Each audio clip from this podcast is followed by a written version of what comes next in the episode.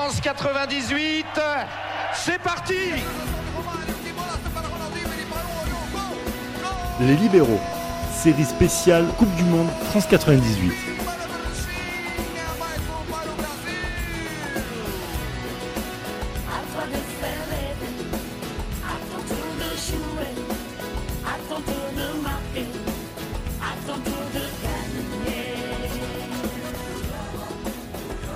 Le match d'ouverture approche, la pression monte, l'excitation aussi, surtout en France où l'équipe nationale aura la double tâche d'une part de faire bonne figure en Coupe du Monde 12 ans après sa dernière participation au tournoi et d'autre part être à la hauteur de son organisation en tant que nation hôte. Avec Karim, Gilles Christ et Raphaël, nous vous proposons un bilan de la préparation des Bleus avant de savoir s'ils sont prêts pour la compétition. Raphaël, l'équipe de France a tellement approuvé deux Coupes du Monde de suite qui se jouent sans elle. Notre génération ne sait pas ce que c'est que de jouer cette compétition.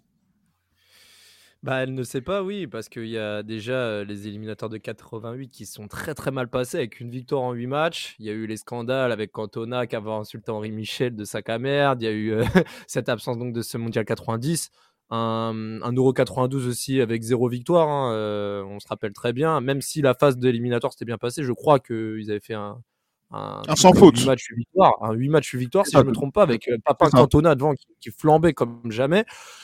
Puis ensuite, hein, euh, on va pas refaire l'histoire, mais euh, la Coupe du Monde 94 aux États-Unis, le, le, fameux double épisode Israël-Bulgarie qui reste encore dans les mémoires, hein, euh, Gérard Rouillet, euh, la, qualification qui était déjà acquise avant même qu'elle le soit avec euh, les, slogans, les, les tracts dis, distribués au Parc des Princes avant le, France-Israël, les Domenech qui ne vont même pas faire de supervision de, l'adversaire avant le match, disant que ça servait à rien.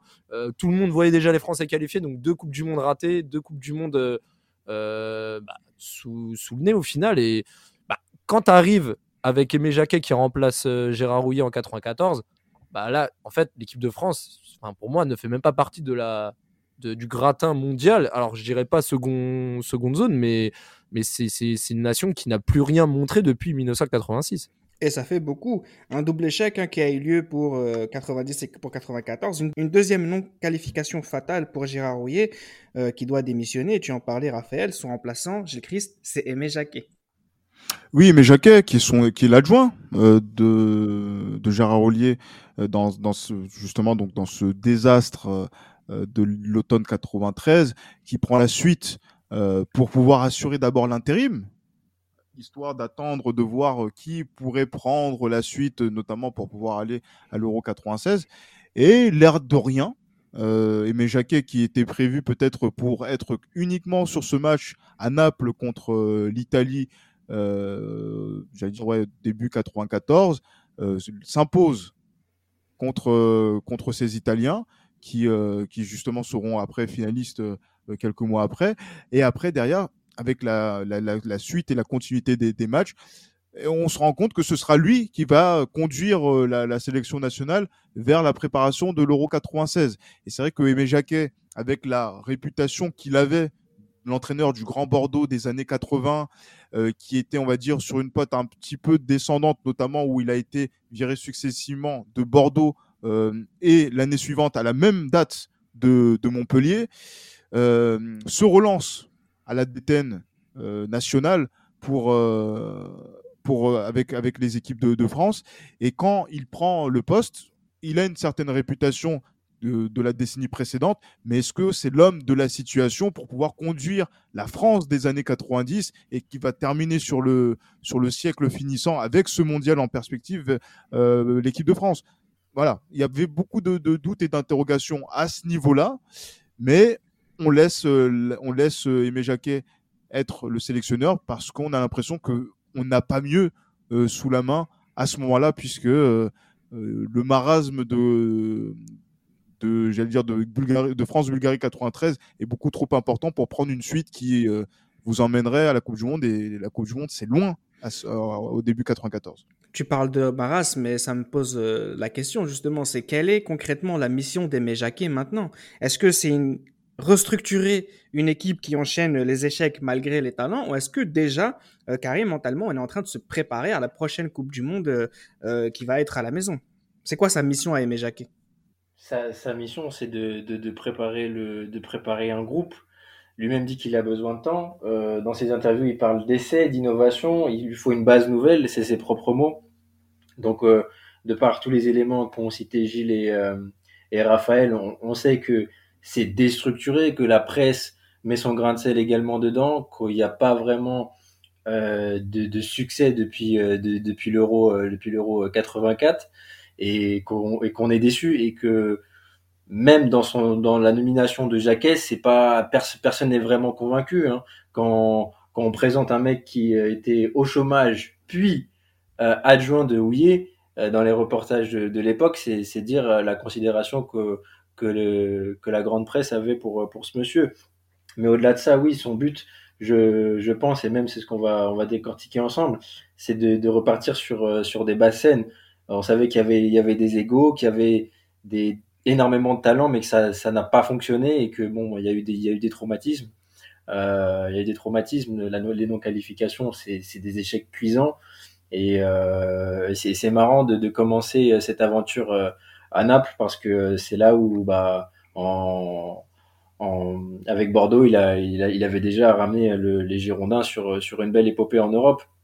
Donc, c'est cette victoire va, va permettre de lancer une la France, l'équipe de France d'Aimé Jacquet, quoi, pour le coup.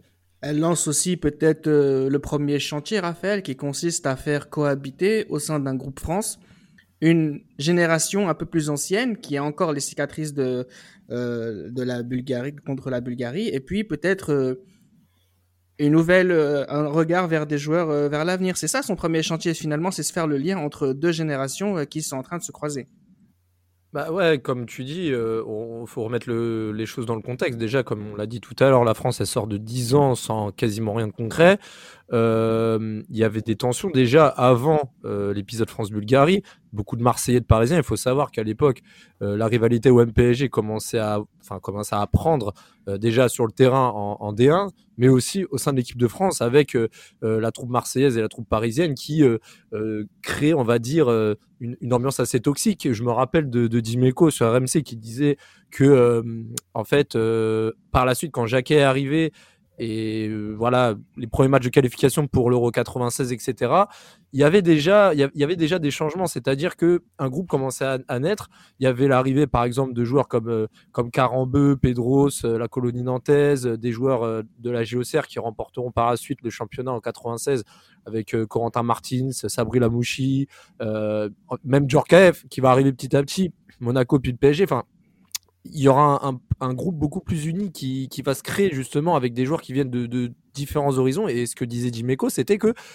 même il le sentait après les repas euh, avant, dans, avant sous l'air houillé, les joueurs rentraient directement dans leur chambre, ça se parlait pas, etc. Alors que là, les joueurs prenaient beaucoup plus le temps de, de refaire le monde, de, de parler pendant des heures euh, autour d'un café, euh, de, de, voilà. Et en fait, c'est ce que Jacquet voulait amener, c'est-à-dire une, unité de groupe avant tout. Euh, c'était quelque chose de, très important parce que la qualité, elle, existait déjà sous euh, sous donc le problème n'était pas de là. Il fallait vraiment construire un, bloc avec justement une colonne vertébrale, c'est ce qu'il va faire par la suite, on y reviendra. Se débarrasser des voilà des, des papins Cantona, euh, par la suite Ginola, Sauzé, bon Guérin est encore là, mais sur le temps il, il va s'éloigner aussi. Et, et, ramener des, des, joueurs, des cadres, hein, comme voilà, bah, Laurent Blanc était déjà là, mais Laurent Blanc Deschamps vont devenir des cadres, les joueurs que j'ai cités précédemment. Et euh, voilà, je pense que cet Euro 96 n'est pas un objectif en soi. Je pense que l'objectif, bah, c'est la Coupe du Monde, mais ça doit passer par des matchs tests, des matchs références en qualif et à l'Euro. Et euh, ce mix de, joueurs essentiellement composés de joueurs de D1 venant de, bah, des meilleurs clubs, mais de, de, séparer bien égalitaire de, selon les clubs, va faire que ce bloc va plus se composer. Ça sera moins toxique que dans les années passées. Qui sont les premiers joueurs à souffrir de, de ce contexte, Gilles Christia Parce qu'il y a forcément des, des laissés pour compte à ce moment-là. Je sais pas tellement, parce que si vous regardez bien, on va dire les premières listes d'Aimé Jacquet, il garde la même ossature que de, de, l'équipe euh, de, de l'année 93, de, qui a fini l'année 93. Il y a des joueurs qui se retirent, euh, notamment euh, Sauzé, Sauzé qui voilà donc prend sa retraite internationale après euh, le après après la Bulgarie. Il y a Papin qui voulait euh, voilà qui, qui a voulu se remettre en retrait mais qui est revenu assez rapidement sur euh, sur sa décision. Mais c'est vrai que la plupart des, des, des joueurs qui sont présents euh, voilà, il y a une belle, il y a, on va dire, l'ossature ne vient pas de façon nette et radicale. Papin, Cantona euh, continue d'être des cadres majeurs de l'équipe de France sur l'année 94 et voire sur l'année 95. Euh, c'est même Cantona qui est, on va dire, le, premier capitaine officiel de l'équipe de cette équipe de France là, version Jacquet. Et c'est vrai que ce que disait Raphaël, la, pro, la progressivement, les joueurs qui vont arriver dans cette dans cette équipe de France, les euh, Wedek, euh, Dugarry, Dugarry qui, qui commence euh, dès, dès début 94 en équipe de France, Wedek, Cyprien, etc. Ce sont des, joueurs qui progressivement vont euh, être dans ce cadre-là de, l'unité, puisque euh, Raphaël le, disait, mais par exemple, euh, De Sailly, Deschamps, voilà pour on va les jeunes joueurs de, de, la période ce sont des joueurs qui sont déjà là donc c'est vrai que les laissés pour compte ils vont arriver on va dire par des concours de circonstances et des fortunes diverses ça va être Papin c'est à cause des blessures euh, qui va qui va être laissé pour compte compte euh, Ginola ça va être aussi euh, par rapport à certaines absences euh, voilà, qui vont être liées à des blessures et un groupe qui se constitue qui va être aussi. Euh, Gilles, Gilles, Gilles pour, ouais. pour, venir sur Papin aussi, il euh, y, y, a aussi ouais. son transfert au Milan AC. Hein, je trouve que ça lui a pas vraiment mis, bien en fait, hein, parce que bon, c'est vrai qu'au Milan il joue ça. moins. Enfin, il y a ça aussi, je pense. Non, non, il est, il est transféré en 92 au Milan. Ouais, donc, du coup, ouais, bien sûr, le... mais bah, après, il y a, y, a, y a, les années qui suivent. Enfin, je veux dire, euh, la première année, elle est compliquée et il n'a pas les mêmes, les mêmes rendements qu'à l'Olympique de Marseille. Je pense que ça, ça peut aussi jouer, même si ça reste Jean-Pierre Papin. Enfin, en plus des blessures. C'est voilà, il est, il est moins, il est moins c'est vrai qu'il est moins performant, il est blessé et donc du coup, c'est vrai qu'à un moment donné, il faut qu'on compose sans, sans lui. Et après, il y a Cantona aussi sur l'année 95 qui lui, euh, concrètement, à partir du moment où il met son high kick, il était dans cette équipe de France là qui euh, donc justement donc se cherchait un leader et qu'il il était ce leader là mais pendant ces neuf mois où il va être suspendu et ben il va laisser la place progressivement donc à d'autres joueurs qui vont qui vont arriver euh, par par la suite. Et quand il faudra se repositionner euh, en équipe de France il pourra pas être à son poste préférentiel de l'époque, c'est-à-dire en, en, soutien de l'attaquant, peut-être un petit peu en 10, puisque la place sera prise, euh, on va dire, progressivement par un, un, joueur qui va être assez important dans, cette phase-là, à partir de 1995, c'est Zinedine Zidane. Mais voilà, c'est vrai qu'il y a des joueurs voilà qui commencent à qui commencent à arriver émerger mais on a l'impression que Jacquet il est contraint euh, de, pouvoir de devoir composer avec ces joueurs de, de, de, de D1 puisque les joueurs cadres majeurs euh, ne, ne répondent pas présents pour X ou Y raison. Mais moi, ce qui m'intéresse aussi, bon, effectivement, je pense que Papin, dans les faits, c'est sportivement euh, qui perd sa place, quand bien même euh, Jean-Pierre Papin est un, est un monstre. Hein.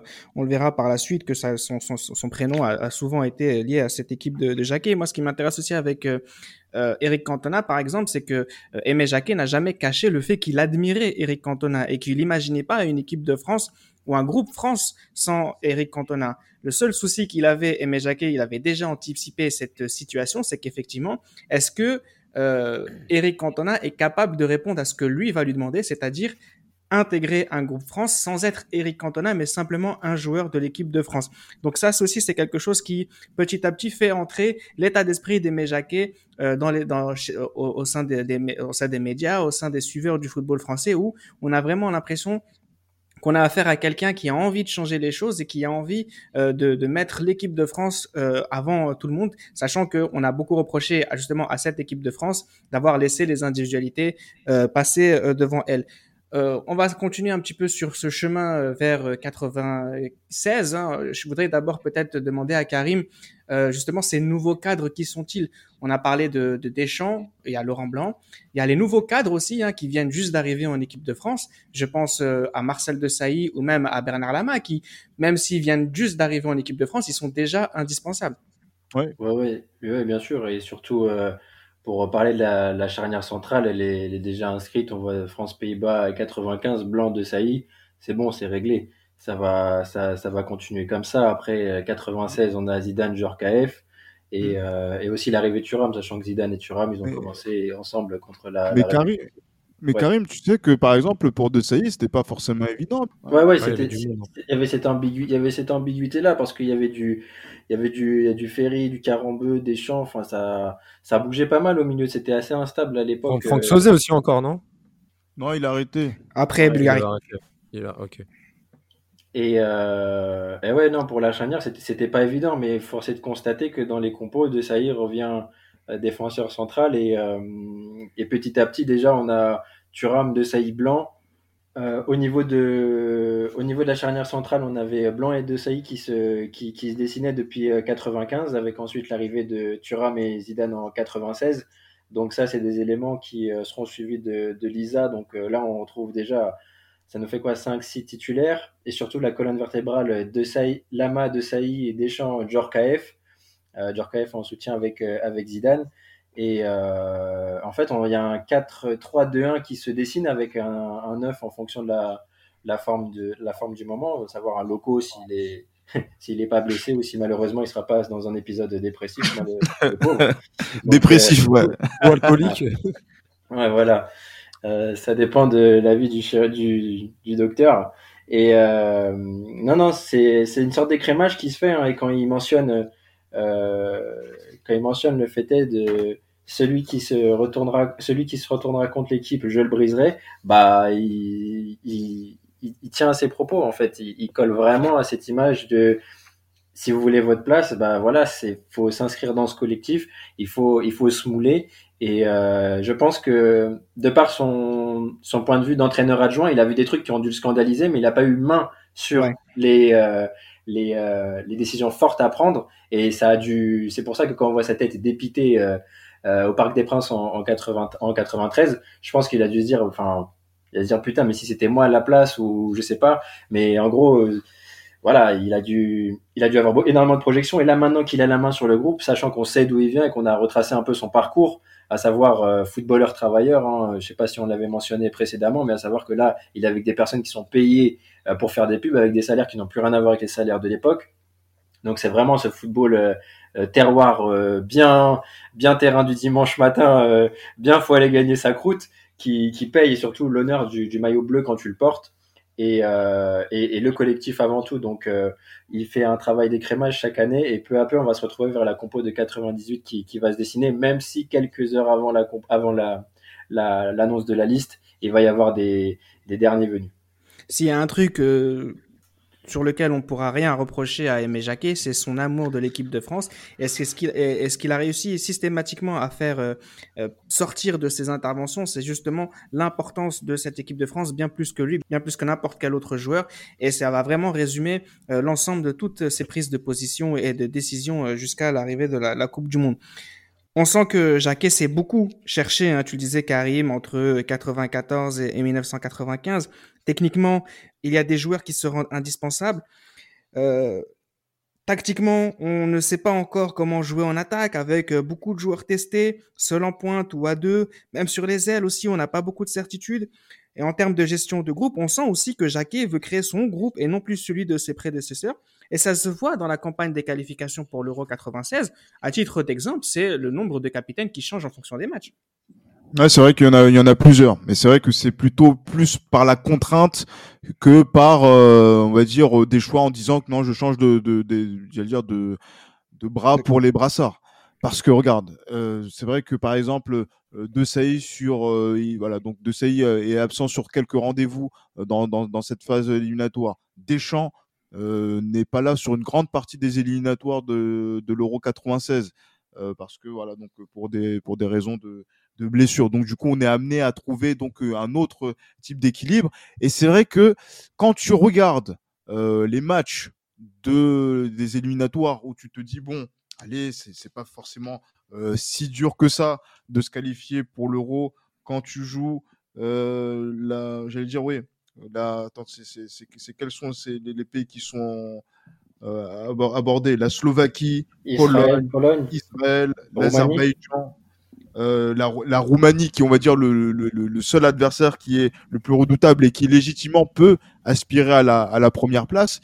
Mais tu vois que sur ces matchs-là, tout, voilà, où tu marques très peu de buts, surtout que tu marques très peu de buts, mais tu en encaisses très peu. Et c'est vrai que là, c'est à ce moment-là que on va dire que une certaine ossature commence à se mettre en place à partir du premier match où il y a plusieurs buts. C'était, euh, je crois, contre la Slovaquie en 95, euh, en avril, euh, où, par exemple, on voit ce que disait tout à l'heure Karim, l'arrivée de Zidane, donc trois récupérateurs avec De Sailly qui est au milieu de terrain, Deschamps qui est de retour de, qui est de, retour de, blessure à ce moment-là, et le meilleur joueur euh, français euh, de l'année 95, euh, Vincent Guérin, qui avec le PSG est étincelant. Et donc c'est vrai que là, on arrive à trouver quelque chose. On, voit que ça commence à, à, venir.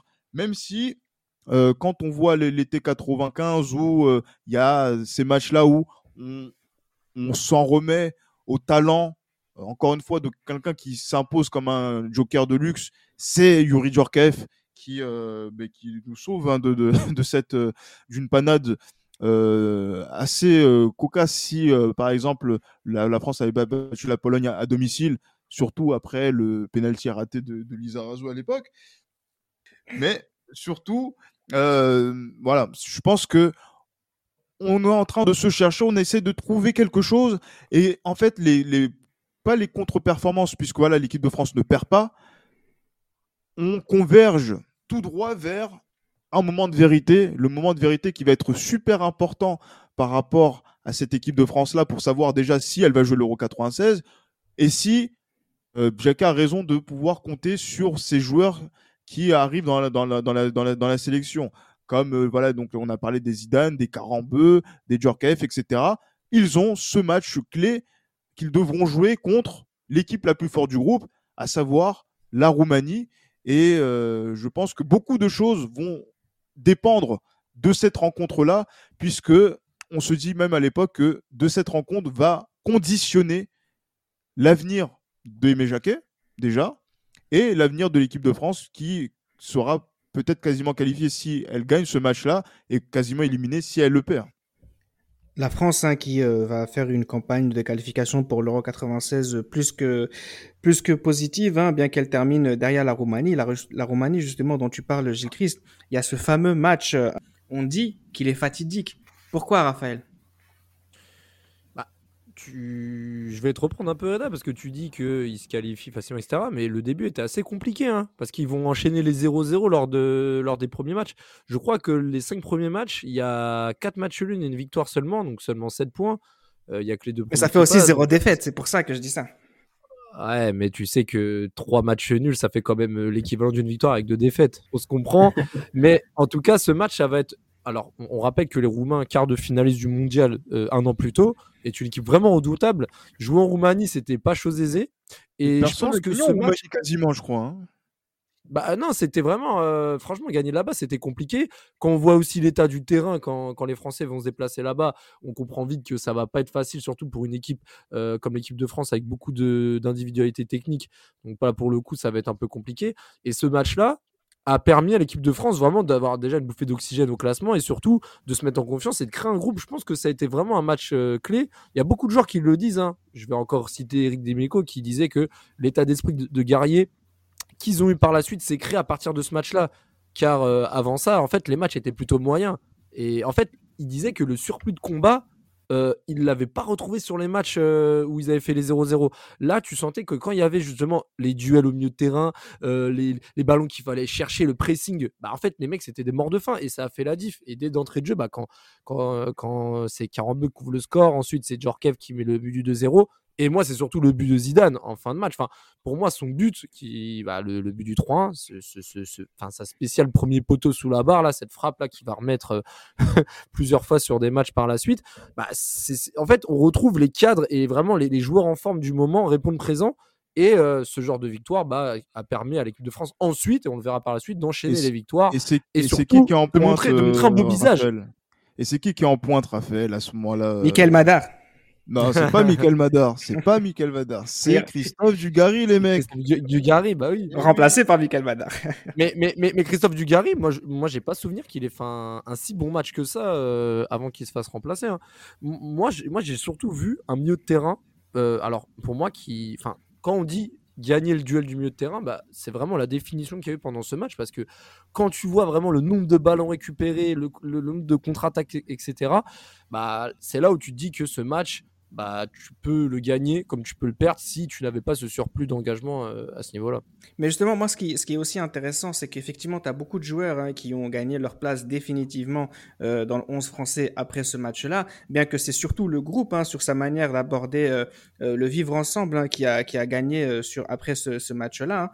Ce qui m'intéresse moi aussi, c'est la manière dont finalement tactiquement aussi l'équipe de France a, eu un nouvel, une nouvelle philosophie. C'est que c'est une équipe de France qui est déjà beaucoup plus solide. C'est une équipe de France qui n'est pas des plus euh, belles. C'est une équipe de France qui est physiquement très impressionnante avec un milieu extrêmement dense. C'est aussi ça finalement ce que Jacquet va apporter après ce fameux euh, France-Roumanie où on a l'impression que l'équipe de France va peut-être mettre un peu le beau jeu euh, des années 80 de, que Jacquet pouvait faire avec les Girondins de Bordeaux pour une équipe qui est beaucoup, beaucoup plus pragmatique.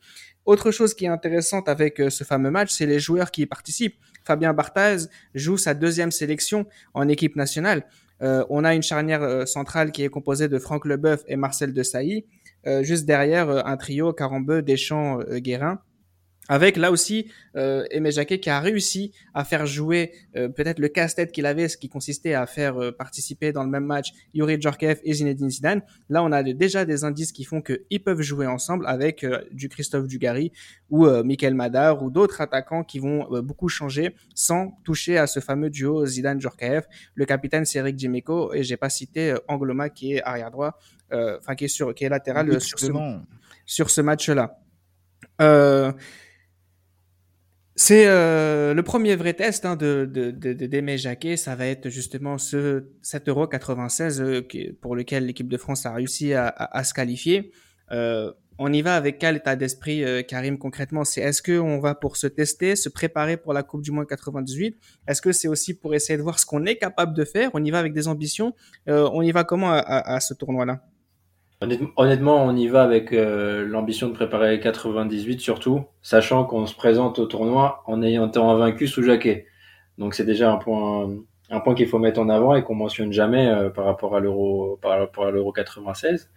C'est d'arriver avec une équipe euh, hyper solide qui, qui cherche devant en termes en termes d'animation, parce que c'est vrai que sur quid des côtés, ce genre de choses, on n'a pas de on n'a pas de mec qui percute à droite, à gauche, on n'est pas dans on n'est pas dans ce style-là.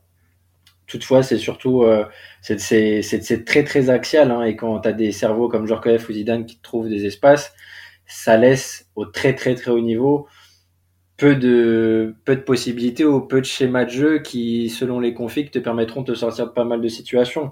Bon, tu tombes sur la Roumanie de Hagi, la Bulgarie de Stoikov, l'Espagne de Zubizarreta, et euh, tu, tu te dis que bon, on est on est on a, on a rien vu de spectaculaire avant mais au moins on tend vers, euh, on, on, repart sur des, des, des, fondamentaux, à savoir une, une bonne défense et, euh, et, une attaque qui, euh, bah, avec du Gary hyper jeune, je crois qu'il a 23 ans à l'époque, porte énormément d'espoir euh, sur lui et, et locaux, et, et locaux également. Et, c'est surtout cette c'est surtout cette, cette ossature de l'Euro 96 qui va tout me permettre de préparer 98. Mais la France ne fait pas peur clairement, hein, elle fait pas peur avant d'aborder le tournoi. Et euh, enfin, selon moi, après, je sais pas si certains sont d'accord. Bah, moi, alors, alors, moi, je suis assez d'accord avec toi. Peur, c'est peut-être un grand mot. Par contre, quand tu sais qu'avant le tournoi, ils vont quand même battre l'Allemagne, qui vont être les futurs vainqueurs de l'Euro. Euh, en Allemagne. Hein. En Allemagne. Ouais, c'est le 1-0. Ouais, et puis, et, et, puis, et puis après la victoire en Roumanie, comme on le disait, moi, moi j'ai bien revu en plus les, les résumés, etc. L'équipe de France me proposait des choses vraiment intéressantes. En dehors du fait qu'ils n'ont pas mmh. perdu, tu sentais qu'il y avait une identité de jeu. Et, mais surtout, c'est Zidane et Djorkaeff, quand les ah deux, les deux. combinés, c'était quelque ah chose.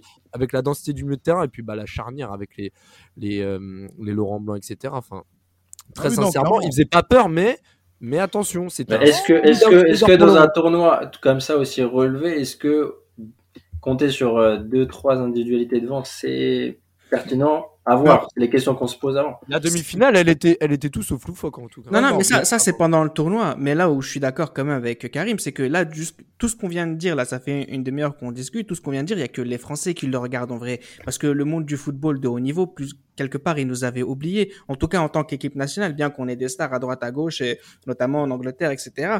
Mais concrètement, l'équipe de France, quand on arrive à l'Euro 96, euh, les gens à la limite, Jésus-Christ, on parle de nous comme outsider, mais pas du tout comme un favori, parce qu'on sort de, de, de 8 ans de crise. Même j'allais dire, j'allais dire que par exemple dans ce tournoi, dans ce tournoi-là, euh, six mois auparavant, on se disait, mais la France, une fois de plus, ne va pas jouer euh, euh, une grande compétition internationale. Et euh, six mois après, on se dit, ah tiens, l'équipe de France peut-être, elle peut gagner cette compétition. Donc, enfin, elle peut gagner. Elle fait partie des outsiders sérieux. Donc, c'est vrai que déjà, en termes d'accomplissement, de, c'est déjà beaucoup d'avoir de, gagné en Roumanie, euh, d'avoir euh, gagné euh, contre le Portugal, qui va faire, qui, va être, qui va, qui va participer à cet Euro, de gagner contre l'Allemagne, qui va justement donc avoir le parcours que l'on sait en, en, Angleterre. De trouver, on va dire, une sorte de voilà donc de sature. Blanc de Sailly, c'est acquis. Lama, c'est acquis derrière, comme l'un des meilleurs gardiens du, du monde à ce moment-là. Euh, Deschamps, euh, voilà, c'est solide. Zidane, Djorkaeff sont présents. Et devant, on a, on va dire, une variété où en fait tu peux jouer en pivot grâce à Christophe Dugarry et tu peux aller chercher de la profondeur grâce à Patrice Loco qui est l'un des attaquants les plus redoutables du championnat. Et après autour, il y a toujours aussi les euh, Pedros qui sont là, qui euh, dans notre championnat où on, on, ce côté un petit peu virevoltant, où on se dit ah quand même les Français, il y a peut-être il y a, peut-être quelque chose. Ils nous ont montré un beau visage entre automne 95 jusqu'à printemps 96. Donc quand on démarre, l'euro, on se dit qu'on a beaucoup plus de conviction que quand on avait euh, euh, démarré l'année 95. Donc, euh, je, je, suis un peu, je dis pas qu'elle fait peur, mais on a recommencé à gagner le respect de nos adversaires les plus coriaces, notamment ceux qui vont être dans le groupe du premier tour. Il y a Lizarazu et Thuram aussi hein, qui vont s'installer euh, parmi euh, les joueurs que tu as cités. Et Guérin aussi qui continue sur sa lancée de, de joueur majeur du championnat de France, qui a sa place euh, disputée avec Carambeu, mais quand même joue pas mal de matchs. Il est comment ce tournoi? Tu voulais en parler tout à l'heure, Raphaël, d'un point de vue juste de l'équipe de France en termes de performance. on est plutôt satisfait quand même, hein même très satisfait. Ah, la, phase de... la phase de poule, elle est satisfaisante. Ouais. Tu arrives à rebattre les Roumains à St James Park, euh, qui t'ont pas vraiment inquiété malgré un, sport, un score étriqué avec un but du Gary. Bon, la sortie de Stella avec sa, sa, sa calvis, là, bon, voilà, on va pas retenir ça, mais, euh, mais, la France s'impose quand même, je trouve, assez facilement. Euh, le match contre l'Espagne, manque de concentration sur la fin de match, sur l'égalisation de Caminero, mais Deschamps et Lizarazu qui euh, de la communication, c'était pas forcément top sur ce sur le but. Ouais. Bah ouais, puis, mais par contre, franchement, le contrôle de Djorkaeff sur son but, franchement, à montrer dans les écoles de foot. Et euh, bah, la victoire très tranquille contre des Bulgares, pareil, hein, les Bulgares, euh, quatrième lors du mondial deux ans plus tôt. Euh, en fait, il y avait déjà les, les, prémices d'une équipe un peu vieillissante. Et euh, voilà, ce, ce, ce, cet euro a un peu montré, surtout ce, match contre la France a montré leurs limites. La France qui gagne logiquement. Et en fait, ce qui était intéressant, c'était vraiment de finir premier de poule. Manque de chance. Euh, T'as un euro à 16. Hein. Euh, on manque, enfin, ce, format manque aujourd'hui. Mais, euh, mais ce, format à 16 était vraiment intéressant parce qu'il y avait que des bonnes équipes. Et même en finissant premier, bah, euh, les, Français vont affronter les Néerlandais en, quart de finale. Je vais laisser Gilles ou Karim continuer. Mais en tout cas, cette phase de poule a été très satisfaisante et c'est la, la, suite logique de ce qu'on avait pu voir lors des semaines et des mois précédents pour les phases de qualif et la préparation. J'écris effectivement ce match contre les Pays-Bas en, en, quart de finale, oh. c'est un gros test. C'est un gros enfin, test. C'est plus qu'un test, c'est un match important qu'il faut gagner pour aller loin dans une compétition. Mais nous, dans notre état d'esprit, vu ouais. ce qu'on vient de vers ces dernières années, c'est voilà, est-ce qu'on est prêt en fait? Et ça se voit avec ce genre d'équipe. Surtout quand tu joues contre des Pays-Bas qui euh, sont euh, avec une belle ossature, euh, notamment de l'Ajax qui est champion d'Europe 95, finaliste 96, avec euh, tous ces, ces, ces, talents qui, qui sont dans, dans, dans cette équipe-là.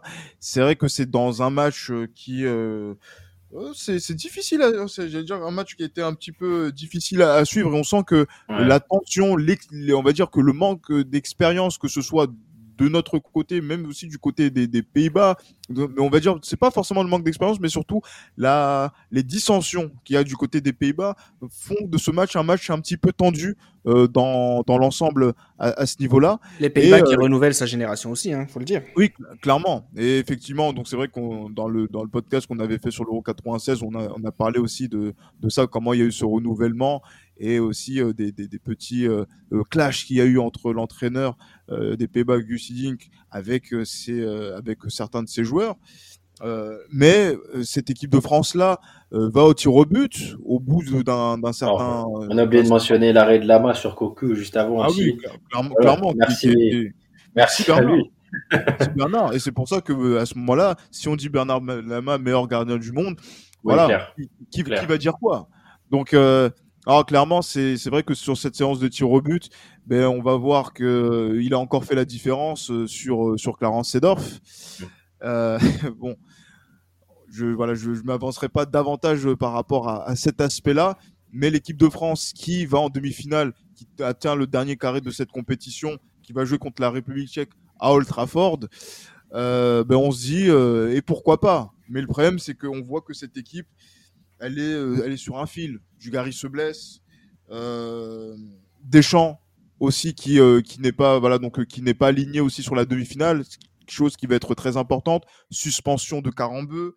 Euh, et Zidane qui est justement donc très émoussé sur la sur la compétition du fait de divers aspects que ce soit au niveau euh, donc euh, au niveau personnel avec cet accident qu'il a eu avant la compétition la saison longue qu'il a faite on a l'impression très longue sa saison avec Bordeaux ah, hein. très c'est incroyable. C'est une saison j'allais dire en termes de préparation elle commence en juin et elle se termine en juin avec euh, cette compétition. C'est dire mais même mais même mentalement tu joues tu joues à la fois le le maintien en D1 et, et la finale de la de la C3 ah oui oui effectivement psychologiquement faire le, le, le le grand écart comme ouais. ça et après arriver sur cette compétition avec euh, vraiment les espoirs qui étaient euh, qui étaient sur lui avec le numéro 10 il tient son rang euh, sur les séances de tir au but mais on sent qu'il peut pas donner plus que que ce qu'il a dans, dans le moteur donc du coup la demi-finale fait que euh, on va au tir au but face au face au Tchèques. Les, les Tchèques aussi ont des suspendus. J'ai ils en ont ils en ont quatre. Oui, oui. Donc Kouka, ils en ont quatre. Hein. Mm -hmm. je crois. Clairement. Clairement. Mais, mais, mais, justement, nous, ça touche nos joueurs majeurs et c'est des joueurs ouais, qui sont dans, mais justement dans une équipe axiale comme les, celle qui est les, comme l'équipe de France. C'est préjudiciable. Moi, ce qui peut être intéressant aussi, c'est en fait euh, les cinq tireurs hein, côté français qui sont euh, systématiquement les mêmes et systématiquement dans le même ordre. Hein. C'est Zidane, Djorkaeff, Lizarazu, Guérin et Blanc. C'est grâce à ces cinq qu'on arrive à gagner, euh, à battre les Pays-Bas. Les cinq marquent le tir au but euh, contre la République tchèque et c'est Pedros qui va rater le sien. Euh, certains diront que c'est à cause de cette, ce manqué euh, qu'il perdra sa place en équipe de France. Et c'est là où j'aimerais quand même qu'on qu s'attarde un petit peu. C'est en fait dans quelle mesure 7,96 Euro a fini de sceller le groupe France peut-être pas le 11 type, on continuera d'en parler un peu, mais le groupe France a été scellé à ce moment-là. Euh, Raphaël, Deschamps, Desailly, Zidane, Djorkaeff, Lizarazu, Thuram. En tout cas, pour ces joueurs-là, on ne peut plus faire sans. Ouais. Bah là, là, il y a le, il y a le 11 qui se dessine en fait après cet Euro. Euh, bon. Lama au goal. C'est à partir du tournoi de France, donc ce sera pas tout de suite que Barthez va être introduit euh, dans le 11, parce que Lama sera toujours dans, dans le moule dans, dans le 11. Sinon, il y a vraiment ce bloc, comme tu dis, tous les joueurs qui ont fait cet euro. Et au final, ça a été la, la, consécra la, consécration entre guillemets de la première idée reçue de, de Jacquet, d'avoir mis vraiment ces joueurs-là et de leur avoir fait confiance pour un événement international. Et en fait, à ce moment-là, même si euh, tu vois des joueurs comme David Ginola qui brillent outre-Manche, euh, tu vois que Cantona revient bien de sa suspension, etc., tu peux plus les remettre en fait. Tu vois que Djorkaeff avec Zidane, ça fit bien. Tu vois qu'il y a des attaquants euh, comme Dugarry même Patrice Loco auparavant euh, qui a marqué euh, contre la, Bulgarie le, le but du 3-1 euh, bah, en fait ont répondu présent aux attentes de, de Jacquet tu as d'autres joueurs aussi qui vont émerger hein. il y a, on va y revenir hein. il y a aussi les, les Florian Maurice les, les Lian Lasland les Guy Varche les, Guy, les Stéphane Guy Varche qui va faire des saisons exceptionnelles avec, avec la JOCR par la suite Mais en fait, il y, a il y a tellement de joueurs qui arrivent. Il y a les joueurs qui ont prouvé euh, que tu viens de citer la colonne vertébrale. On a maintenant besoin des joueurs d'appoint. Il y a aussi les Brahimba qui vont arriver au milieu de terrain. Enfin, tous ces mecs-là vont faire que bah, les, les, joueurs auparavant qui ont été écartés ne pourront plus revenir. Et on se base maintenant sur cette colonne. Et euh, maintenant, il y a un autre. Enfin, le, la deuxième étape du plan Jacquet, c'est préparer la Coupe du Monde 98 ouais. avec le tournoi de France, le tournoi de 2, etc. Et il y aura un gros turnover pour essayer justement euh, de combler euh, les, ouais. les, les, quelques places qui restent euh, pour former le 11 vraiment type pour, pour juin 98. Ah, et justement, moi, à ce niveau-là, c'est vrai que le, j'allais dire que Jacquet, notamment sur cette période-là, mais il essaie beaucoup de joueurs. Et c'est vrai que c'est quelque chose qui est assez criant entre ceux qui sont allés aux Jeux Olympiques du côté d'Atlanta. Donc c'est des joueurs Pires. comme, comme Pires, comme Jetou, comme Letizy, Vieira, euh, ouais, Florian Maurice, ouais. effectivement, qui, qui, qui était là. Euh, et après, donc c'est vrai qu'il y a, il y a, a d'autres joueurs aussi qui, qui, sont dans la réflexion euh, du sélectionneur à, à ce moment-là. Donc là, sur la saison 96-97, Gava, Goma, Ibrahimba, dont tu parlais tout à l'heure, Raphaël. Patrick Blondeau, euh, Charbonnier, Bernard Diomède qui arrivera, on va dire, un petit peu, un petit peu après par rapport à, par rapport à, par rapport à ça. Mais voilà, c'est vrai que on, arrive justement donc avec euh, donc c'est ce groupe qui s'ouvre, mais aussi avec euh, des contraintes où, par exemple, les joueurs qui composent cette base dont vous parliez tout à l'heure justement, dont on est persuadé d'avoir à l'Euro 80 à, à l'issue de l'Euro 96, ben va se fissurer un petit peu c'est quoi? C'est euh, Dugarry qui se qui ne s'impose pas forcément du côté du Milan, qui après enchaîne avec aussi euh, quelques petits pépins. Bah, euh, Barça après. Et après avec le, le Barça, ouais. mais il y a aussi il y a, y a Loco qui n'est pas forcément donc ah ouais. dans son, ouais. son, meilleur jour du côté du mmh. Paris Saint-Germain. Mmh. Maurice qui va être qui, qui continue à être à être, à être blessé et, et c'est vrai qu'il part en Angleterre. Hein. La, mais la, ça, ça va arriver sur la saison 97, Après. effectivement. Après. Où, euh, voilà, donc à, à ce niveau-là. Mais c'est vrai que l'équipe de France arrive justement avec euh, une, voilà, donc un, un, un, esprit où, si vous regardez bien, va produire des matchs qui vont être super intéressants euh, dans le contenu, mmh. avec, par avec l'absence de Djorkaeff. Mais quand Djorkaeff, qui objectivement, en tout cas pour moi, est le meilleur attaquant français de la période. On va dire quand je dis attaquant, c'est vraiment euh, joueur offensif. Joueur offensif. Oui, joueur, ouais. Et c'est là en fait on se rend compte que tiens, est-ce que Zidane Djorkaeff ça fonctionne vraiment, etc. Et donc on se dit est-ce que Djorkaeff on doit le sacrifier, mais en même temps on peut pas le sacrifier parce que c'est le meilleur joueur. Euh, de, de, de, cette équipe-là et qu'il est beaucoup trop important quand il rentre pour être un, un joker de, de, luxe. Donc c'est ça qui, qui, va être euh, contraignant pour Jacquet de se dire mais comment je, j'opère dans ces circonstances-là où je sais que quand je fais jouer Zidane, par exemple, je, mon équipe a un certain style et euh, peut être euh, peut gagner des matchs. Mais quand par exemple je fais jouer Djorkaeff titulaire par exemple, eh ben je ne gagne pas forcément ces matchs-là aussi euh, simplement que je l'aurais imaginé parce que je ne sais pas comment animer le jeu en étant moins axial. Mais en fait, ce qui est vraiment intéressant, c'est que cette absence, on l'a dit, ça a amené d'autres joueurs. Et, c'est là où tu te dis que Aimé Jacquet, il voit encore plus loin. Moi, j'ai un exemple marquant. Parce que quand on dit, quand pense à années 96, il y a l'arrêt Bosman, les on va y revenir, les joueurs vont commencer à s'exporter à l'étranger. Bah, un des joueurs qui est un des, un des, premiers pionniers qui au final est parti en Allemagne euh, avant Lizarazu, c'est Marc Keller.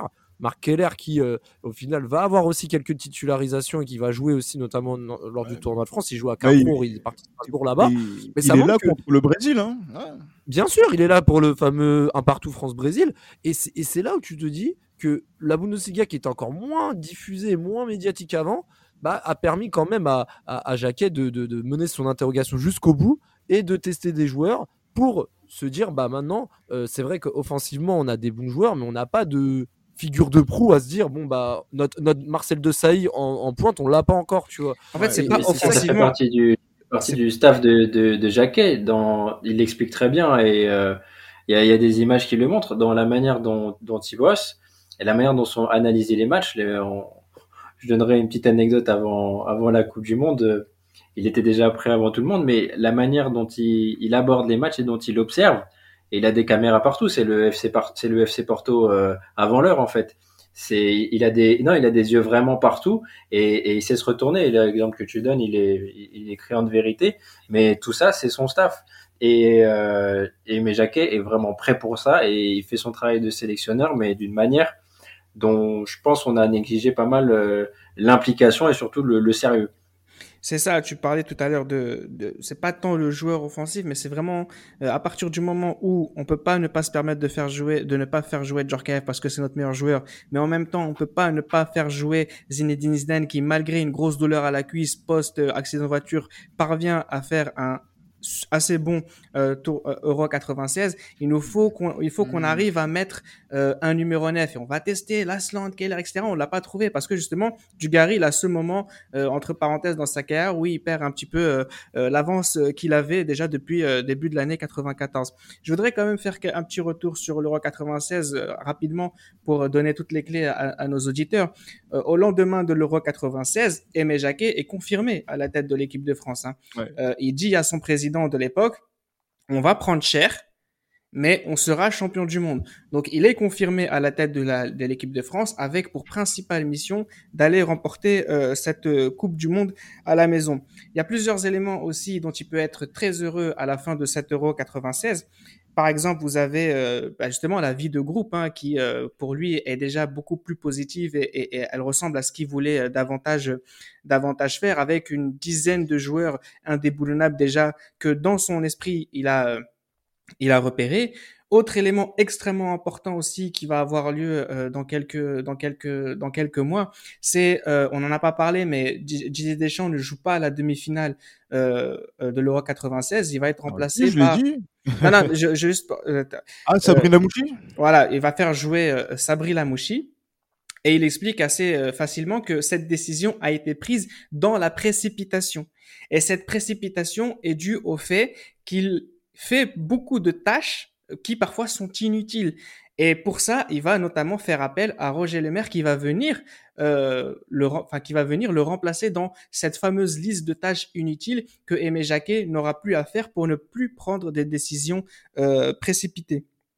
Il y a aussi euh, cette idée qui consiste à, à penser, malheureusement pour eux, que Papin, Ginola et peut-être dans une moindre mesure Cantona, c'est le passé, sachant que euh, Papin revient dans le championnat de France et comme c'est une grosse star, euh, juste après, on se dit, est-ce que peut-être, peut-être, peut-être, euh, Papin le dit clairement, je regarde Jean-Pierre Papin, je cherche un avant-centre, mais Jean-Pierre Papin est sur la même ligne de départ que les autres et à ce jeu-là, malheureusement, euh, il a plus forcément de niveau euh, euh, pour, dans les, pour, pour Aimé Jacquet.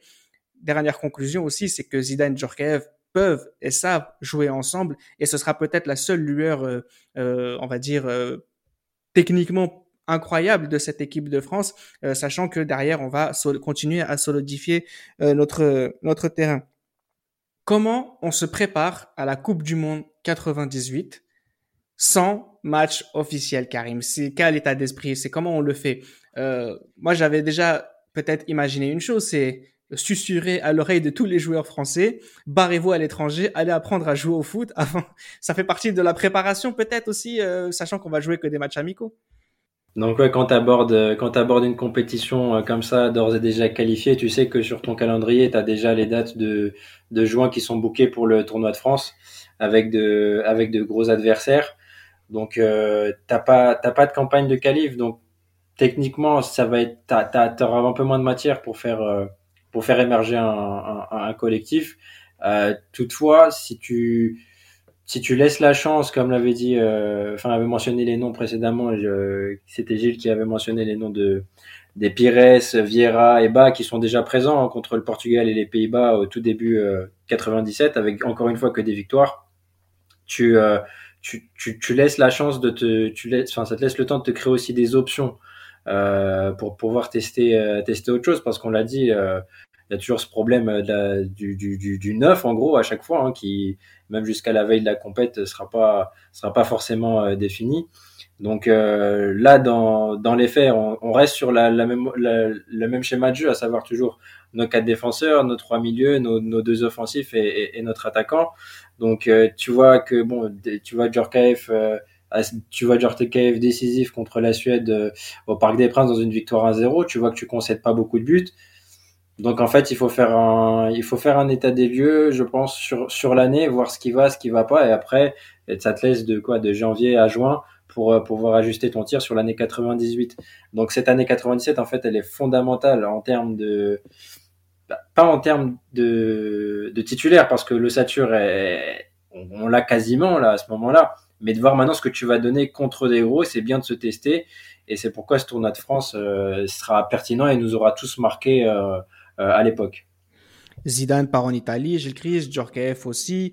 Euh, ils partent apprendre le football ailleurs. Ça aussi, c'est quelque chose qui a été. Euh, il y a Lizarazu qui part en Espagne aussi. Enfin, euh, ils partent apprendre le football. Il est content de, de cette démarche de ces joueurs-là. C'est peut-être les effets positifs de l'arrêt Bosman pour Aimé Jacquet déjà.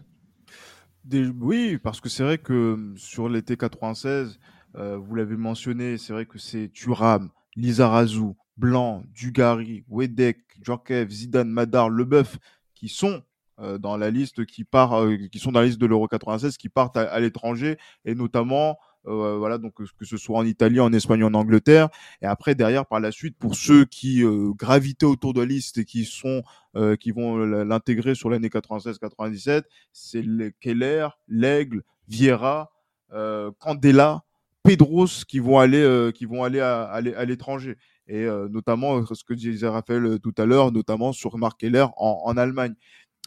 c'est vrai que c'est une façon aussi de, de pouvoir se confronter au, haut niveau, même si le championnat français à cette époque-là est un championnat de, de bonne facture pour aussi être dans, cette culture-là, mais pour avoir cette culture où vous avez ce très haut niveau, la culture de gagner dans des sphères qui sont très difficiles à atteindre pour euh, on va dire, un, nombre limité euh, de, joueurs, il faut passer par, ce, par cet apprentissage de jouer tous les dimanches, euh, notamment en Italie, dans, des, voilà, donc dans le championnat le plus dur du monde, pour d'autres, voilà, s'ouvrir sur différents aspects, notamment les façons de pouvoir s'entraîner, de, gérer le, professionnalisme, qui est peut-être différent de ce qui se passe en, France.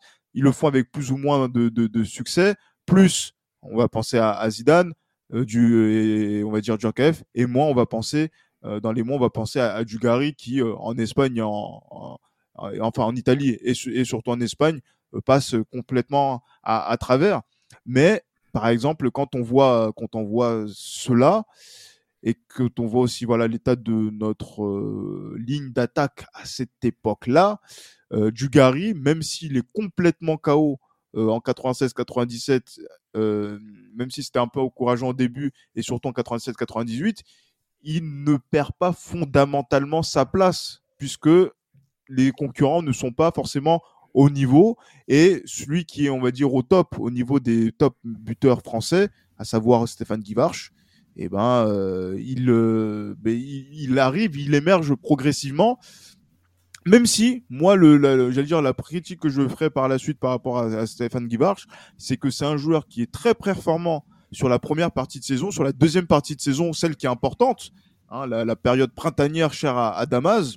Bon, c'est un petit peu compliqué. Donc, du coup, Dugarry est toujours dans le coup à, cette époque-là, mais ça montre aussi les difficultés et les carences que quelqu'un comme euh, Aimé Jacquet va avoir euh, par, la, suite, notamment pour pouvoir préparer euh, la saison 97-98, où ça va être difficile, notamment sur l'année décisive une saison entre guillemets 97-98 qui commence avec le tournoi qui a terminé la saison précédente, c'est le tournoi de France.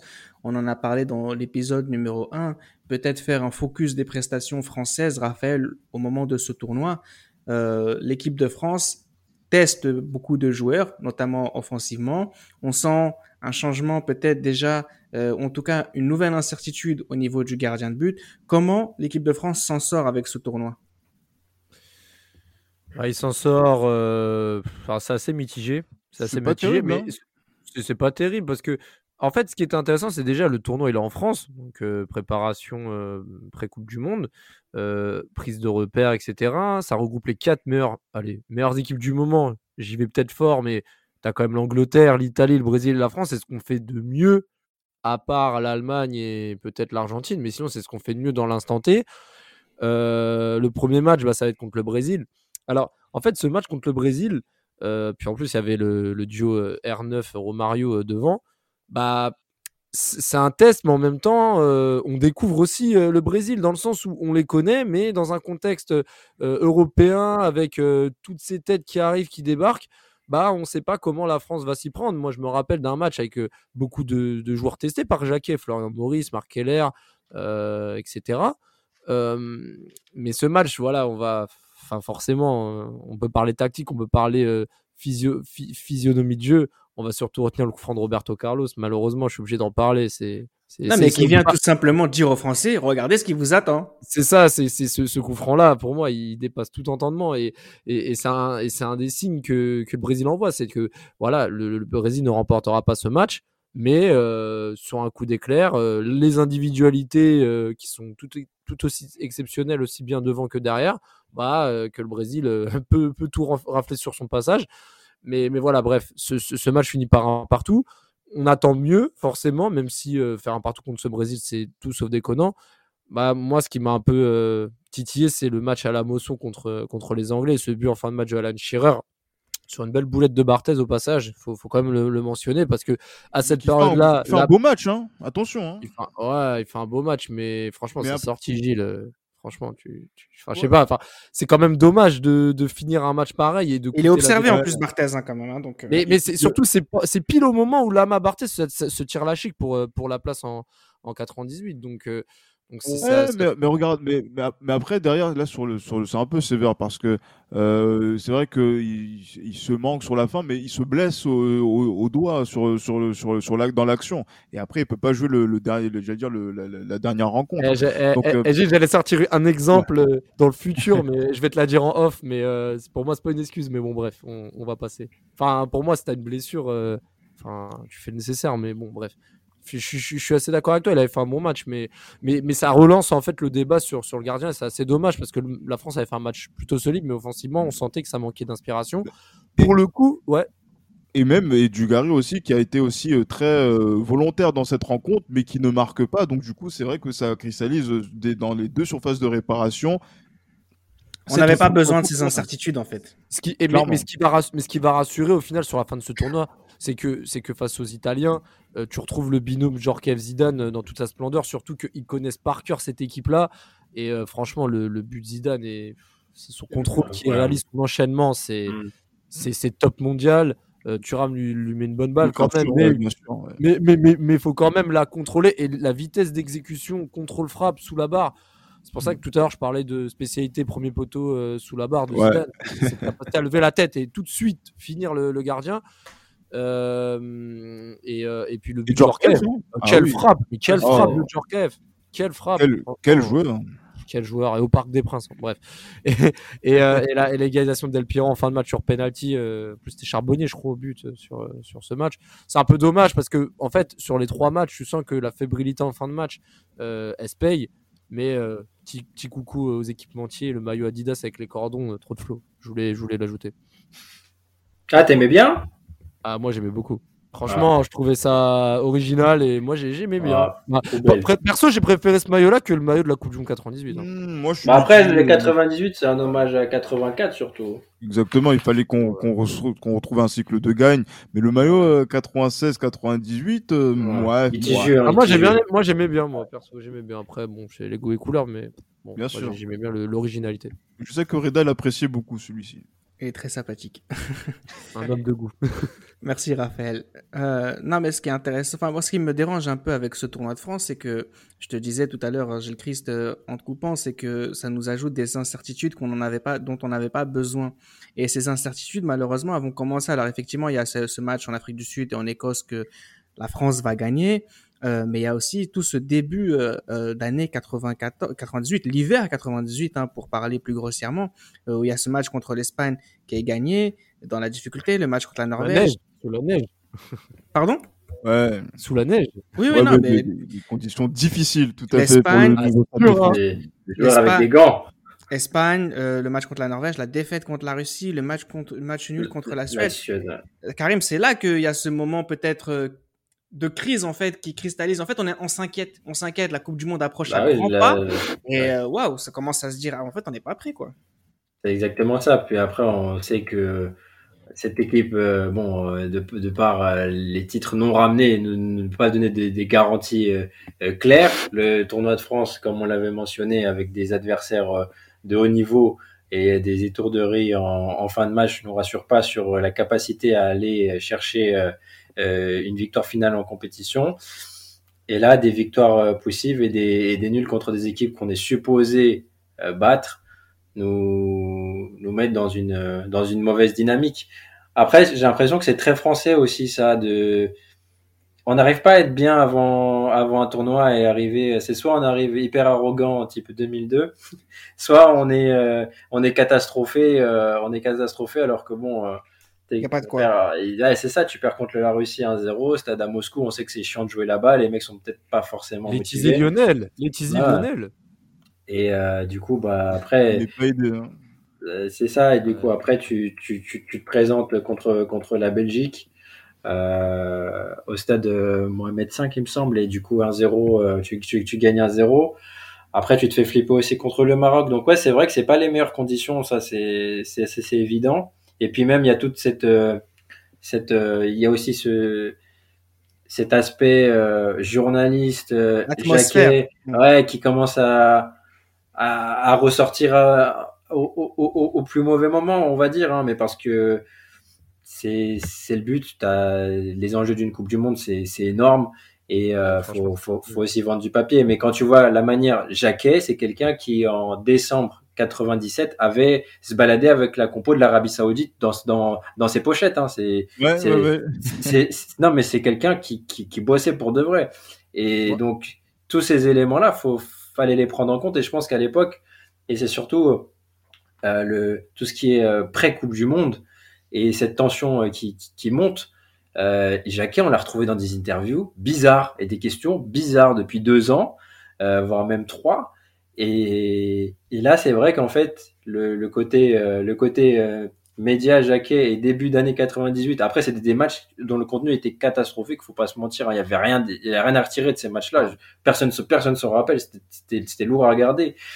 Et la presse qui amplifie ça, ouais, clairement, t'arrives avec euh, aucune, euh, aucune, euh, aucune garantie avant, avant, avant tournoi. Et puis surtout, t'as des, t'as des joueurs qui peuvent euh, il y a des grosses saisons qui ont été faites. Hein. De, je crois que de ça, il rate quasi, il rate qu'un match.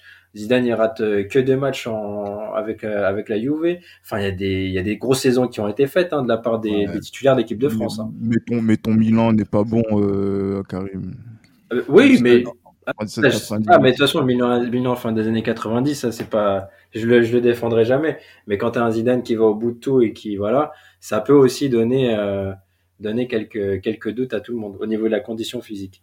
Non, mais là, c'est ça qu'on va quand même en parler un petit peu de cette atmosphère journalistique autour des Méjaquets et de l'équipe de France qui crée une ambiance complètement délétère autour de, de, du groupe France. On a l'impression, si on lit les médias, qu'on va droit dans le mur. Alors moi, ce qui m'intéresse, c'est de savoir si vraiment on y va droit dans le mur parce que il y, y a la Coupe du Monde qui approche, il y a le stress qui augmente, les préparations qui sont sur le point de se terminer. On a l'impression que, en ce qui concerne l'équipe de France, elle n'est pas encore euh, à ce niveau-là. On a vu des matchs compliqués euh, en hiver, on a vu euh, une restructuration totale du groupe. Donc malgré tout, il y a, y a quand même quelques inquiétudes euh, qui demeurent.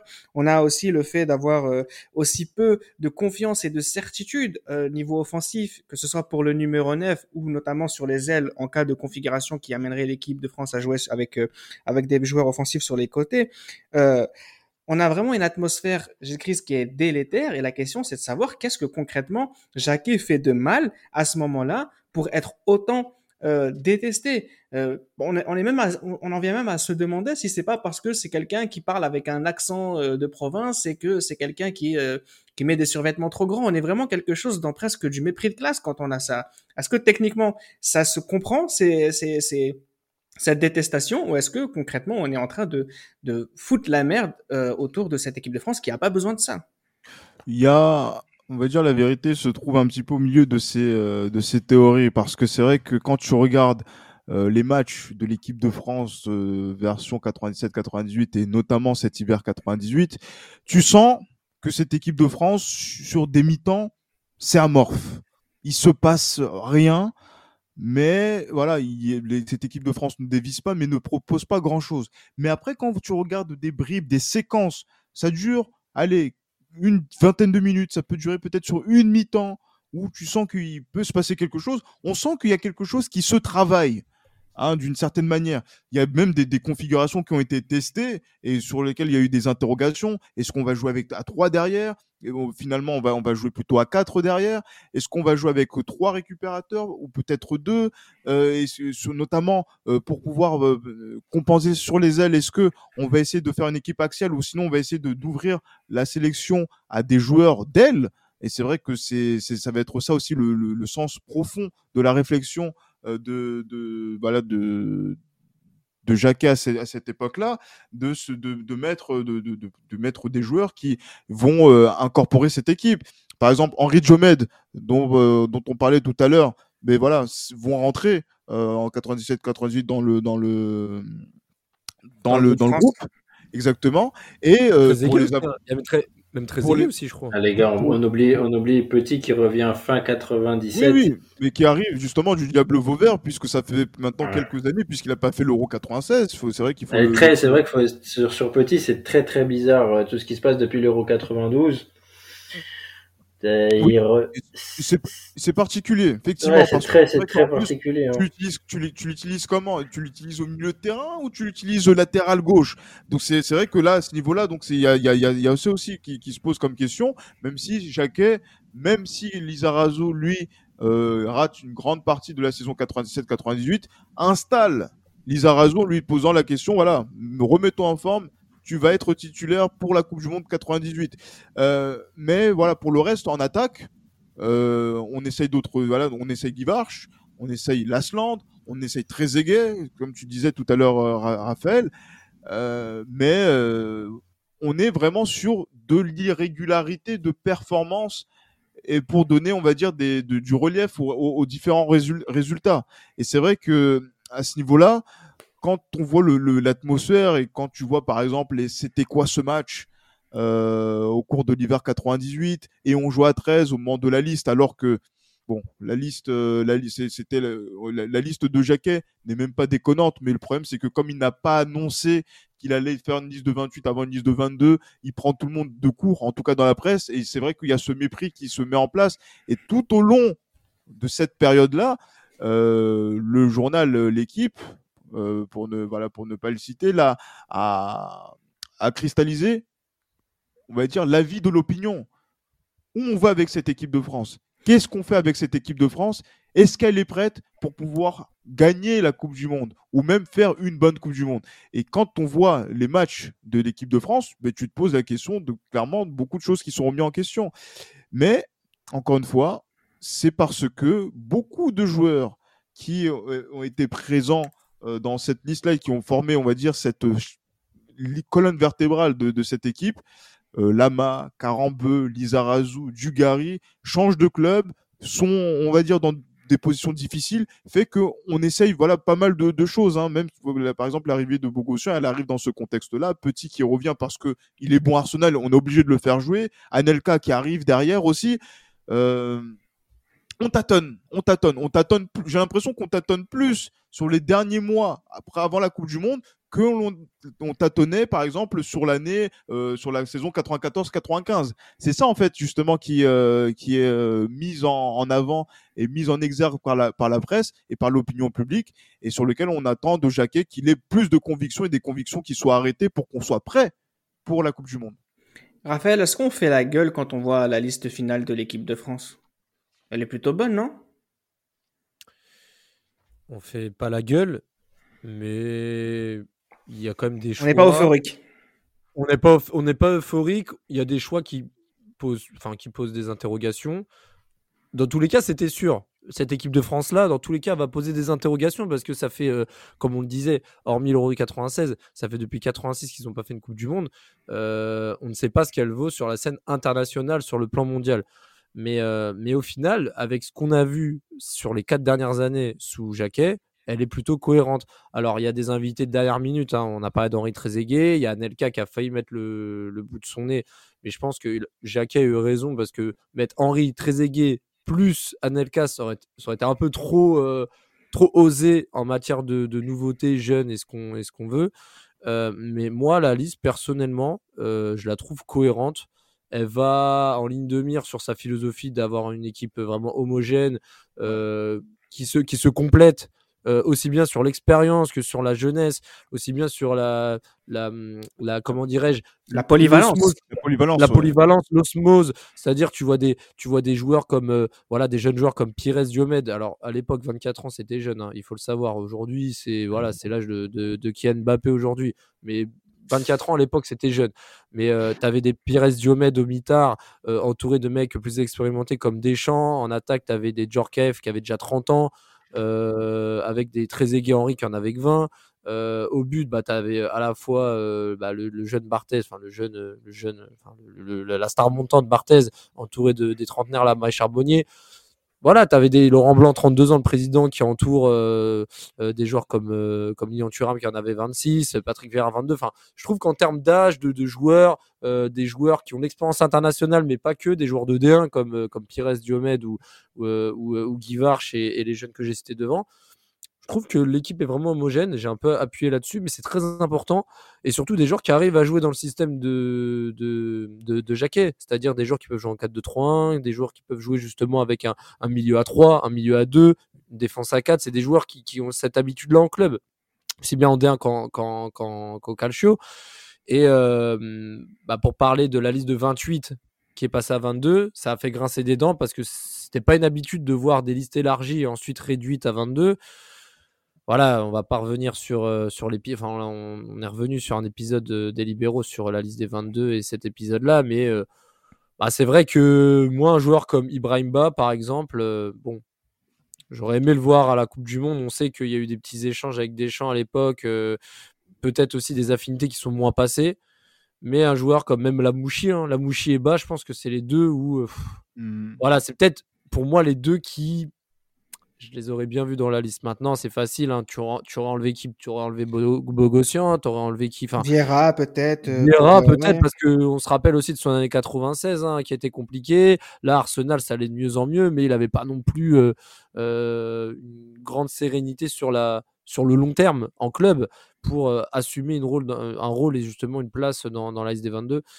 Donc voilà, peut-être à ce niveau-là, j'aurais peut-être fait ce changement-là, peut-être mettre soit la Mouchi, soit bas à la place de peut-être soit un Bogossian d'un virage, je sais pas, mais sinon la liste pour moi reste quand même très cohérente. Euh, euh, Henri Trezeguet, vous l'avez dit sur le podcast juste avant, euh, à Monaco, c'est vraiment très intéressant et, le pari méritait d'être pris à ce moment-là.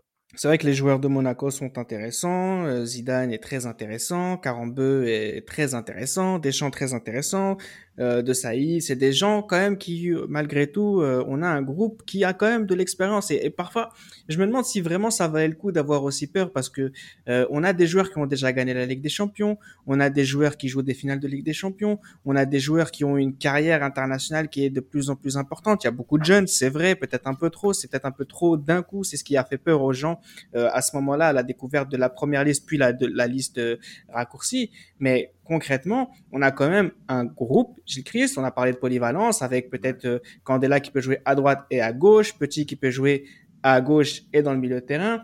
On a quelqu'un qui a, Aimé Jacquet, je parle, qui a réussi à créer un groupe assez important de joueurs polyvalents autour d'autres qui savent ce que c'est que le très haut niveau. Quelque part, la seule incertitude qu'on avait, c'est l'état de forme des joueurs pour ceux qui avaient beaucoup trop joué et peut-être l'état de forme aussi de l'équipe de France qui n'a pas tant joué que ça de matchs officiels. Mais en termes de joueurs, voilà, peut-être l'attaquant, c'est le gros problème. Mais sinon, à part ça, on peut y aller, quoi.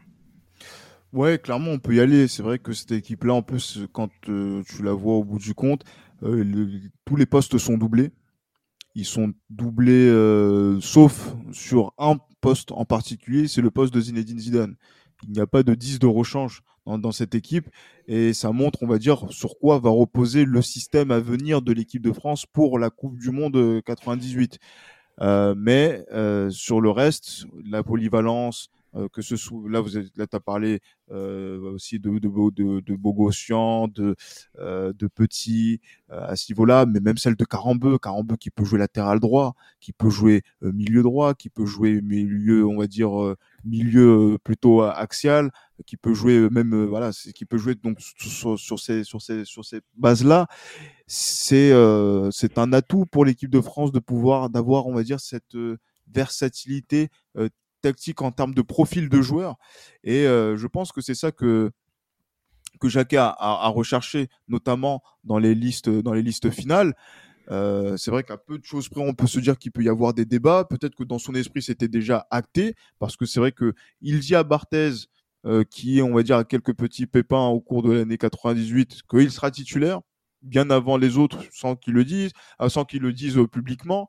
Pareil pour Lisa Razou. J'imagine que beaucoup de joueurs aussi, donc des joueurs comme Zidane, Blanc, Deschamps, euh, de ont eu des, de certaines, certaines garanties. Et après, c'est vrai que devant, c'est là où on a un peu plus de, de, de doutes. Et justement, moi, je me dis que Christophe Dugarry, pourquoi il revient en France euh, pour les six derniers mois de l'année 98 à l'Olympique de Marseille? C'est parce qu'il se dit, il se dit que s'il revient dans le championnat de France et qu'il joue les matchs dans un contexte où il arrive à maîtriser un petit peu son sujet, il va faire la Coupe du Monde s'il se remet physiquement euh, au point.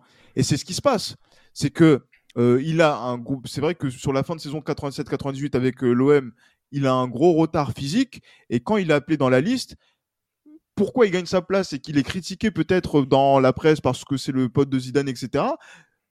Il fait lui le travail qu'il faut pour pouvoir participer à une Coupe du Monde dans la préparation, que ce soit au Maroc, que ce soit à Tignes, euh, dans, la, dans la préparation qu'il y a eu aussi euh, juste avant cette, cette, Coupe du Monde, pour arriver au top physiquement, parce qu'il a pris vraiment tous les risques pour que physiquement il soit au top.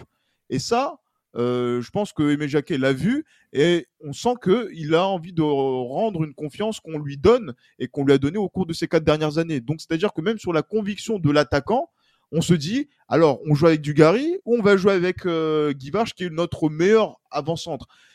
Donc là, même à ce niveau-là, on se pense qu'on a des convictions, mais tout ce qu'on a pu voir autour de la saison 87-98 nous fait dire que on ne sait pas vers où on va. Et quand on regarde aussi les derniers matchs amicaux, on ne sait pas vers quoi on va puisqu'on ne gagne pas tant que ça.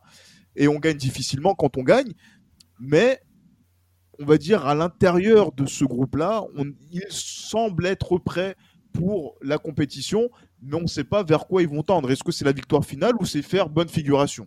Surtout que Dugarry, pour revenir sur ce que tu dis euh, vite fait, bah, Dugarry, des quatre attaquants euh, sélectionnés, euh, c'est celui qui a le plus d'expérience en équipe de France. il en faut un. Il en faut un, t'es obligé. Il y a 12 des 22 qui étaient déjà là à l'Euro 96. Il faut quand même que tu aies une base solide. Et imagine, tu mets Anelka à la place de Dugarry, tu, tu, tu, arrives en Coupe du Monde avec Guy Varche, qui a 6-7 sélections tout au plus. Henri qui en a 3. Trezeguet, il en a 4 ou 5. Après, Henri, il est, c'est plutôt l'aile hein, qui, qui, qui l'occupe. Oui, mais tu vois, genre à vocation offensive, je compte pas Djorkaeff, mais là, les quatre devant, non, ça, aurait été. Dugarry, ça a été un bon choix de l'avoir sélectionné. Et en plus, il a fait les efforts pour. Non, ça a été un bon choix pour moi. Justement, du coup, on va partir sur la dernière question. Euh, la Coupe du Monde va bientôt commencer. Euh, on a fait, on peut pas faire plus important euh, l'état des lieux de l'équipe de France et de sa forme. Euh, à quoi on peut, qu'est-ce qu'on peut espérer dans ce tournoi, Karim, ton pronostic? En toute objectivité. En, toute objectivité, la France dans le dernier carré, c'est pas, c'est pas déconnant. Plus loin, je, je ne sais pas parce qu'il y a des grosses nations comme euh, l'Argentine, les Pays-Bas, le Brésil qui ont déjà pour moi, qui occupent déjà pour moi les, les quatre des euh, trois des quatre places en, en demi. Donc, euh, va falloir euh, va falloir jouer des coudes avec des équipes comme, euh, je pense, euh, euh, l'Italie, ouais, Italie, Argentine, Pays-Bas et Brésil numéro 1, la France peut-être un tout petit ton en dessous, mais c'est des effectifs qui font franchement peur. Ouais, si ça va, en, si ça va, si ça va en demi-finale, c'est, c'est quand même une bonne performance au vu de, au vu du, de la config des, autres équipes surtout, parce que c'est pas l'équipe de France en soi qui va manquer de qualité, mais c'est surtout les autres qui en ont énormément. La France s'est endurcie en envoyant ses joueurs dans les autres clubs, sauf que les autres clubs ont aussi des représentants nationaux. Euh, voilà, il euh, y a beaucoup d'autres équipes aussi qui sont beaucoup plus en forme que l'équipe de France, notamment celle qu'elle a vue au, moment du tournoi de, de France. J'écris qu'il y a au moins cinq ou six équipes qui sont peut-être mieux préparées que l'équipe de France. Est-ce que vraiment on peut viser le dernier carré? Honnêtement, moi je regarde le tirage au sort. On a regardé tous vu le, tirage au sort. On voit aussi les différentes configurations, notamment par rapport aux différents groupes, les tableaux, euh, qui peut affronter qui. Je pense que tout va se jouer et va se cristalliser autour du, de l'éventuel quart de finale euh, France-Italie qui peut se jouer. Euh, et ce, ce match-là va conditionner ce qui va se passer par la suite. Moi, de, mon, point de vue. Et il faudra, il faudra donc faire un bon premier tour. Il faudra peut-être battre l'Espagne, euh, dans l'Espagne ou le Nigeria euh, en huitième. Mais ce France-Italie qui est possible en, quart de finale va dire si on fait partie du dernier carré et là on peut vraiment ouvrir le champ des possibles ou sinon si on fait partie de euh, de ces équipes qui sont situées entre la cinquième et la huitième place. Mais moi, je pense que cette, la, France se situe là aujourd'hui, puisqu'il y a des équipes qui sont en avance. Brésil, euh, on peut, j'allais dire euh, Argentine d'une certaine manière, les Pays-Bas, même si on les a battus paradoxalement, mais aussi voilà Italie-Allemagne qui sont aussi les grands classiques de, ce type de compétition. Et nous voilà qui sommes dans, en embuscade mais ça dépendra d'un quart de finale. Et comme on est sur un match euh, à élimination directe, ce sera notre expérience de ce niveau-là qui va faire la différence et qui va nous permettre de pouvoir dire si on, on, peut, euh, on peut faire une, belle Coupe du Monde. Il n'y a que Jacquet qui croit qu'on peut être champion du monde, Raphaël. Il est peut-être un peu trop fou. Mmh, ouais, je pense qu'il est un peu trop fou à ce moment-là. Parce que, comme l'a bien dit euh, Karim et aussi Gilles, c'est vrai qu'il y a des équipes qui sont beaucoup mieux préparées. Euh, même si la France a un tirage au sort favorable en phase de poule, à part si le Nigeria finit deuxième, parce que je pense que si la France arrive à finir premier et le Nigeria deuxième, je pense que ce huitième de finale peut vraiment donner froid dans le dos aux Français, parce que je pense que si un France-Nigeria, le Nigeria serait, capable de, déstabiliser les Français. Mais, euh, mais je pense que ça va vraiment se jouer au, niveau des quarts de finale. Bon, à part euh, accident de parcours, euh, normalement, le Brésil, euh, s'ils finissent euh, deuxième, ils peuvent les affronter en quart, si je me trompe pas. Mais sinon, si le Brésil finit premier, ils peuvent pas les affronter avant. Mais, mais, mais ouais, je pense qu'à partir du quart de finale, ce sera là où, on verra vraiment si cette équipe a la possibilité d'aller loin. Déjà, il faut y arriver. Je pense qu'ils vont passer les poules vu la, vu la gueule des poules. Mais normalement, à part s'ils s'affrontent le Nigeria, les quarts de finale semblent possibles. C'est pour ça que le test se fera vraiment au niveau des quarts de finale. Euh, à ce moment-là, on pourra vraiment dire est-ce que, euh, euh, voilà, est-ce que la France peut aller au bout ou pas? Mais là, on est, on est le 9 juin, enfin, on est début juin. Moi, très franchement, à part miracle, je vois pas la France remporter la Coupe du Monde, même si elle a domicile et même si elle a des, des aspects à son avantage, en l'occurrence le tirage au sort elle a des aspects à son avantage, les autres équipes aussi, avec peut-être davantage de certitude. Donc forcément, je suis de ton avis, ce serait assez fou, mais on l'espère. Hein. De toute façon, on sent que la pression monte, euh, l'excitation est à son paroxysme. Nous allons vivre la première Coupe du Monde de notre histoire et elle se déroule chez nous. L'équipe de France est prête, on vient de le voir, mais qu'en est-il du pays? Dans l'épisode suivant, on vous fait l'état des lieux de l'atmosphère en C'était Les Libéraux série spéciale Coupe du Monde France 98.